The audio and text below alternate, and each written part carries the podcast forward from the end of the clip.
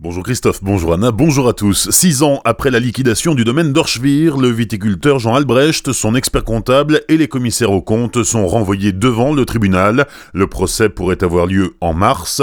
Représentant la 18e génération d'une lignée de viticulteurs, Jean Albrecht gérait l'un des plus importants domaines d'Alsace, employant jusqu'à 14 personnes. En 2012, la dette de la société s'élève à plus de 14 millions d'euros.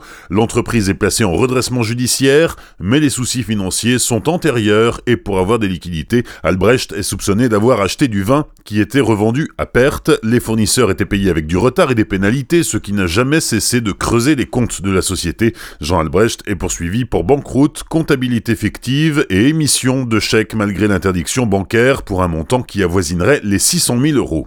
Deux médecins de la clinique des Trois Frontières à Saint-Louis ont été mis en examen hier. Ils sont mis en cause pour homicide involontaire dans l'enquête sur la mort le 3 novembre dernier d'une fillette de 4 ans suite à une banale ablation des amygdales. L'autopsie du corps de la fillette n'a pas révélé d'erreur flagrante des médecins. Dans un second temps, la clinique pourrait aussi être mise en cause.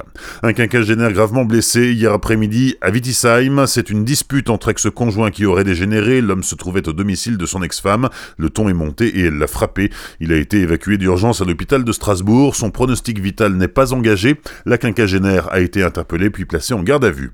Sur le marché de l'emploi, Lily France annonce un plan de départ volontaire de 250 personnes sur son site de production de Fegersheim, départ en retraite ou rupture conventionnelle. Dans le même temps, le laboratoire pharmaceutique annonce un investissement technologique de plus de 100 millions d'euros dans les deux ans sur son site alsacien. De nouveaux produits connectés dans le traitement du diabète devraient notamment y être développés à Fegersheim, Lily France emploie 1400 personnes. 9 janvier, c'est aujourd'hui que débutent les soldes d'hiver. Elles ont lieu dans un climat très tendu cette année, notamment à cause du mouvement des Gilets jaunes qui a paralysé l'accès à certains commerces et poussé d'autres à fermer boutique. Ce n'est pas une bonne nouvelle pour les commerçants, mais cela en est une pour les clients puisque les remises devraient être d'entrée de jeu beaucoup plus importantes. À Célestat dimanche, les commerçants resteront ouverts l'après-midi de 14h à 18h. Les sports, le Racing qualifié pour les demi-finales de la Coupe de la Ligue les Strasbourgeois se sont imposés 2 buts à 1 hier soir face à Lyon. Une victoire d'autant plus importante que le Racing ne s'était plus imposé en terre lyonnaise depuis 40 ans. En basket, les Turcs du Besiktas d'Istanbul ont largement dominé la rencontre hier soir sur le parquet de la SIG au. Les Strasbourgeois ont été battus 64-69, mais l'aventure des Strasbourgeois en Ligue des Champions se poursuit. Rendez-vous mardi prochain à domicile face aux Lituaniens du Neptunas Klepeda. En hockey sur glace, les clubs alsaciens n'ont pas brillé hier soir. Strasbourg a pris une déculottée 9-0 face à Grenoble et Mulhouse a été battu 7-4 par Chamonix.